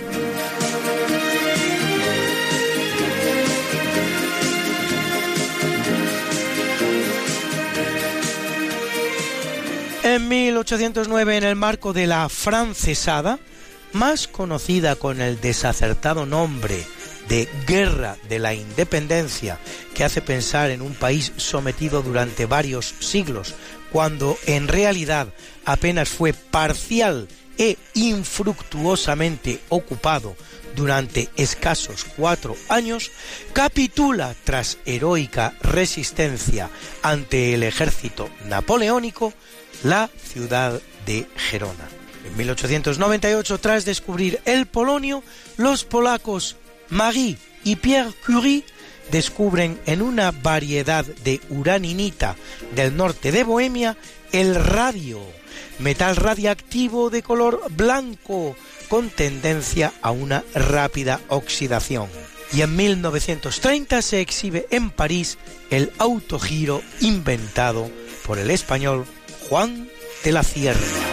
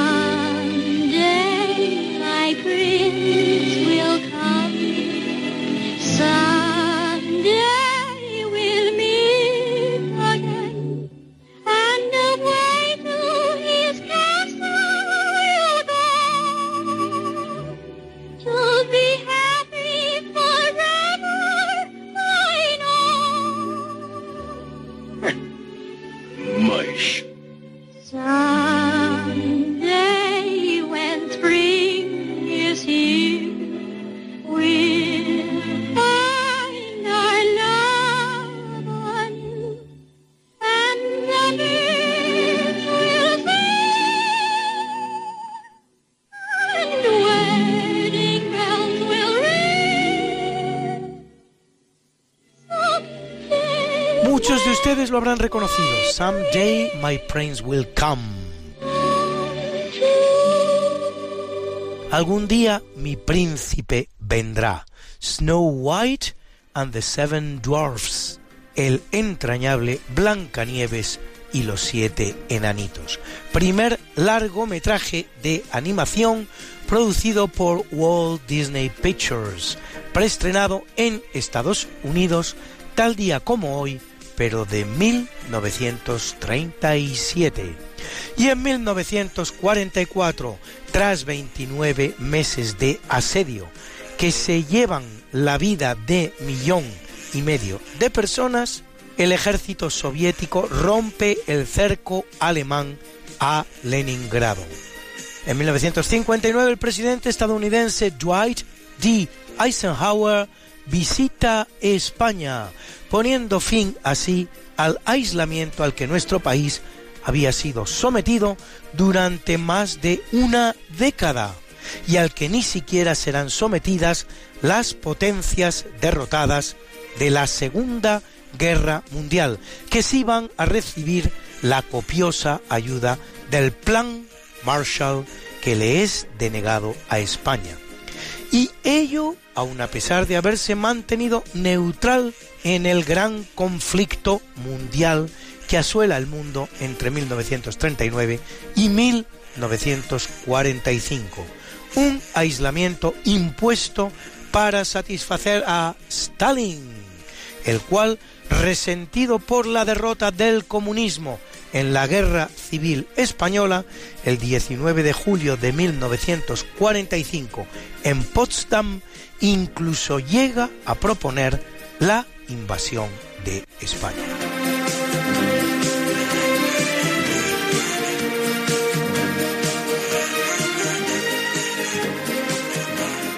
Y es un día importante en la conquista humana del espacio, pues en 1966 se lanza el Lunik 13, segunda sonda soviética que se posa en la Luna.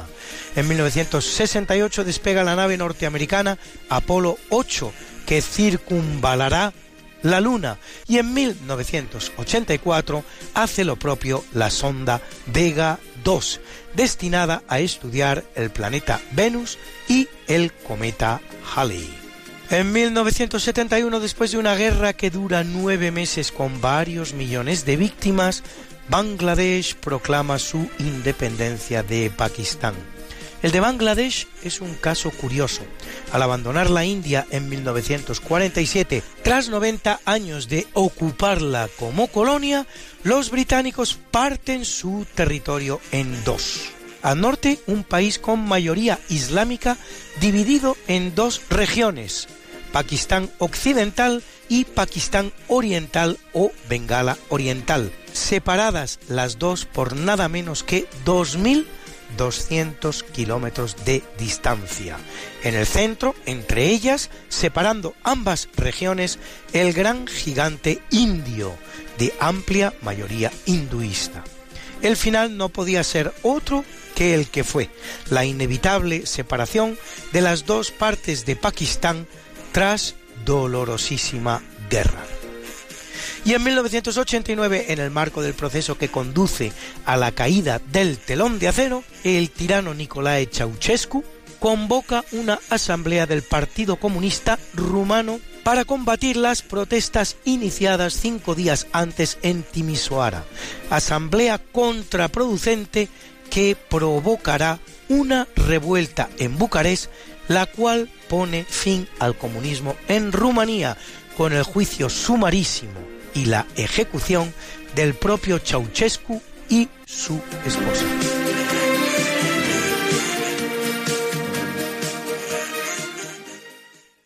Bruna, Bruna, nació María y está en la cuna, nació de día, tendrá fortuna.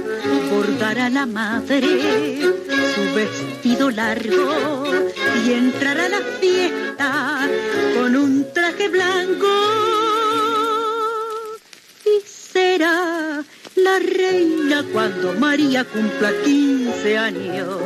Te llamaremos Negra María, Negra María que abriste los ojos en carnaval. En el capítulo del natalicio nace en 1118 Thomas Becket, arzobispo de Canterbury, que se resiste al intento del rey Enrique II de someter el clero inglés a su gobierno en detrimento de Roma y es por ello asesinado, canonizado en 1174 por el Papa Alejandro III.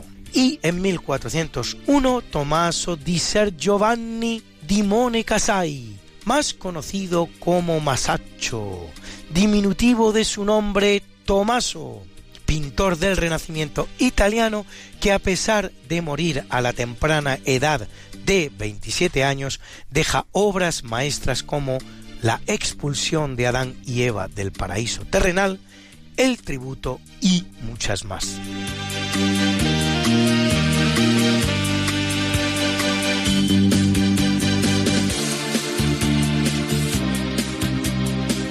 En 1773, el médico escocés Robert Brown, que estudia la flora de Australia y descubre el movimiento de agitación de las partículas sobre la superficie del agua, denominado en su honor movimiento browniano.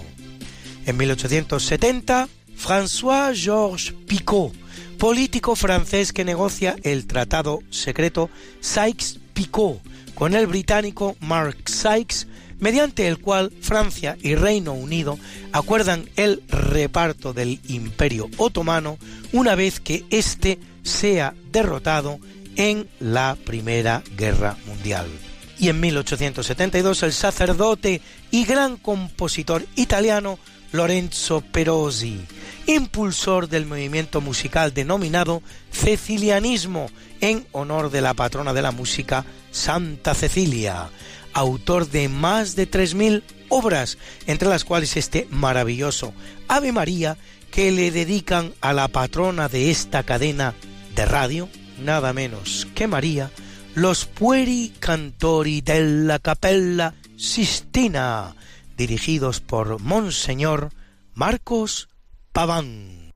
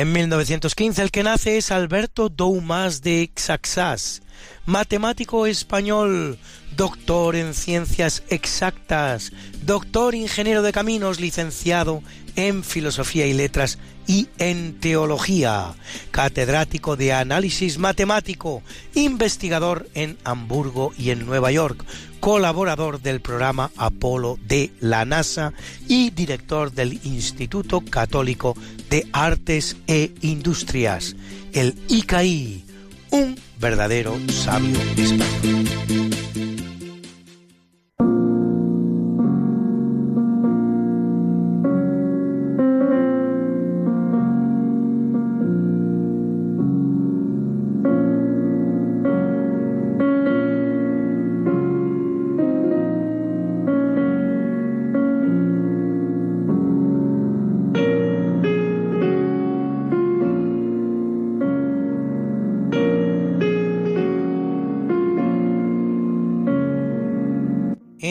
Capítulo del obituario muere en 601 Recaredo I, rey de los visigodos españoles, entre 586 y 601, que durante el tercer concilio de Toledo abjura del arrianismo y se convierte en el primer rey visigodo católico.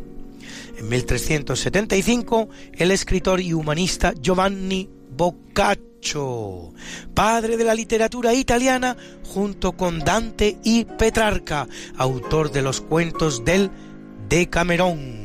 En 1781, Gregorio Mayans y Siscar, jurista, historiador, lingüista y polígrafo español, el mayor representante junto a Benito Feijó de la primera ilustración española.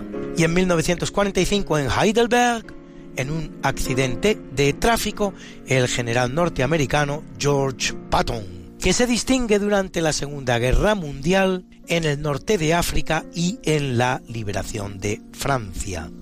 Y en 1989, a la temprana edad de 30 años, al volante de un jeep en el Sáhara y para evitar atropellar a un zorrito, la preciosa y elegante actriz española Inma de Santis, protagonista de filmes como Juego de Amor Prohibido o Uplé.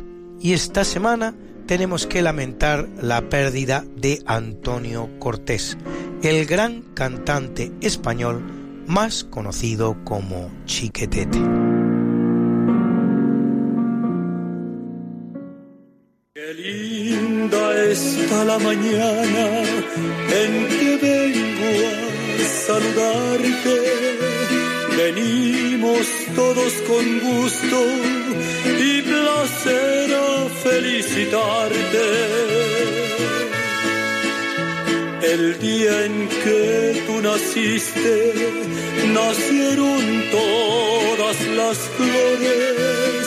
En la pila del bautismo cantaron los ruiseñores.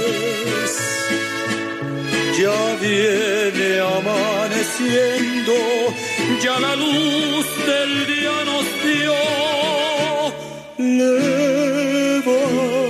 Levántate de mañana, mira que ya amaneció. Y hoy, para empezar, una felicitación muy especial, aunque algo tardía, pues este pasado lunes 17 de diciembre cumplía 82 años el Papa Francisco.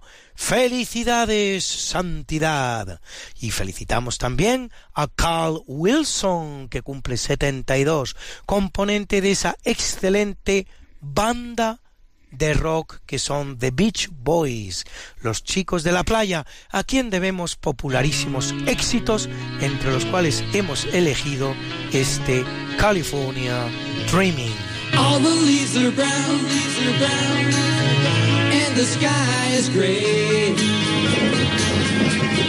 I've been for a walk on a winter's day. I'd be safe warm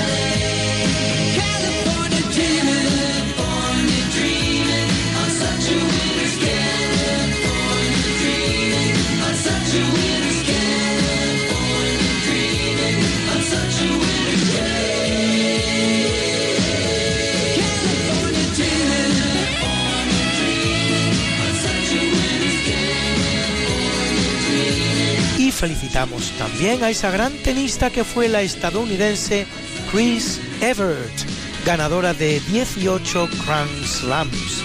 Cumple 64 y a nuestras guapas. Hoy la actriz francesa Julie Delpy, guionista y protagonista de la oscarizada Before Midnight, antes del amanecer. Y a la también actriz, pero norteamericana, Jane Fonda, ganadora de dos Oscars por su película Clute y Going Home, que cumple 81. Y a una preciosa niña, guapa donde las haya, a la que se dio en el bautismo el nombre de Lucrecia, madre de cinco graciosos niños, todos ellos varones, uno de los cuales, el menos gracioso de todos, tiene el gusto de dirigirse a ustedes cada viernes en este magnífico programa que es Diálogos con la Ciencia. Hoy habría cumplido Lucrecita como Jane Fonda 81. Felicidades, mamá.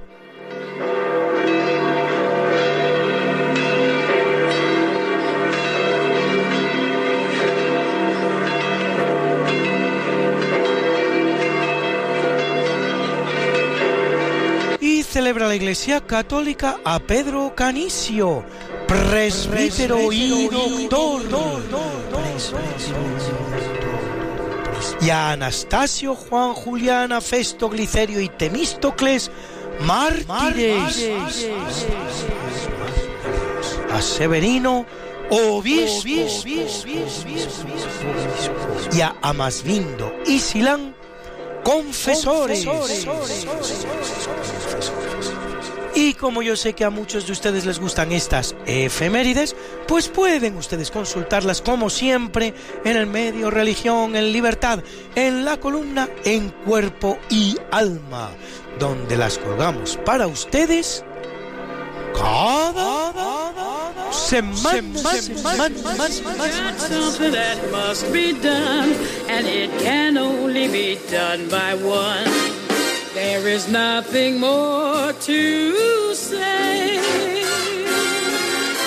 except it's a lovely day for saying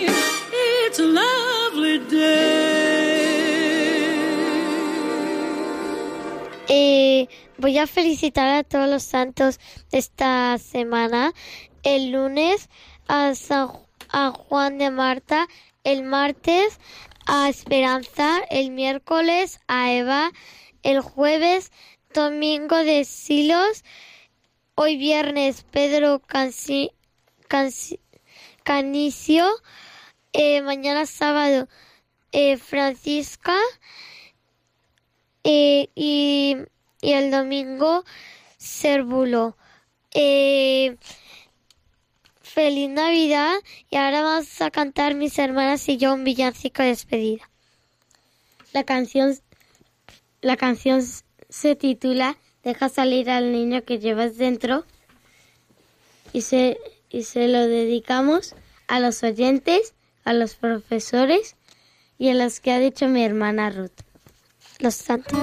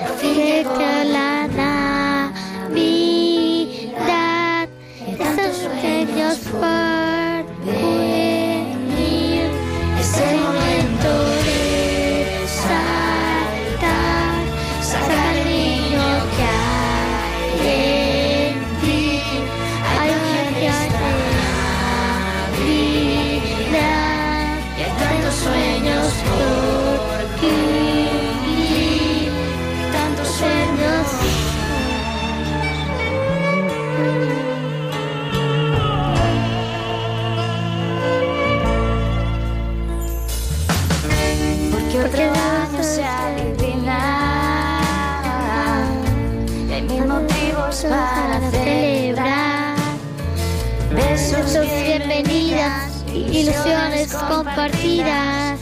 y amor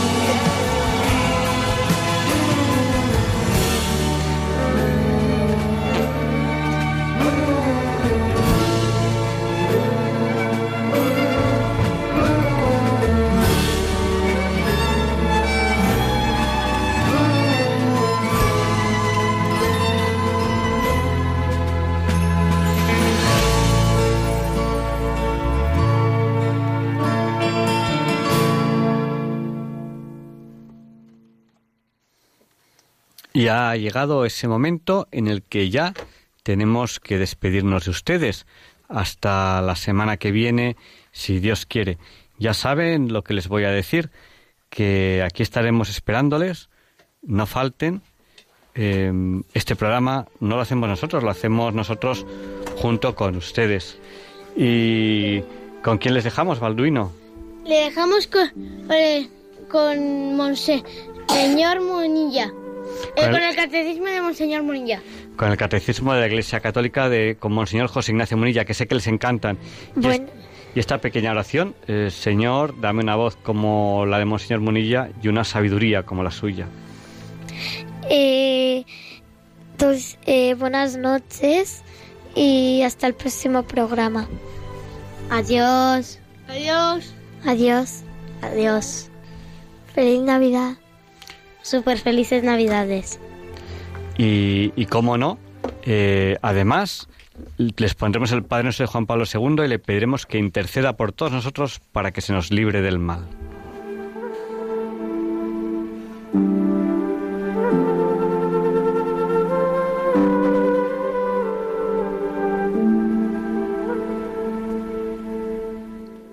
Y así concluye en Radio María el programa Diálogos con la Ciencia. Dirigido por Javier Ángel Ramírez.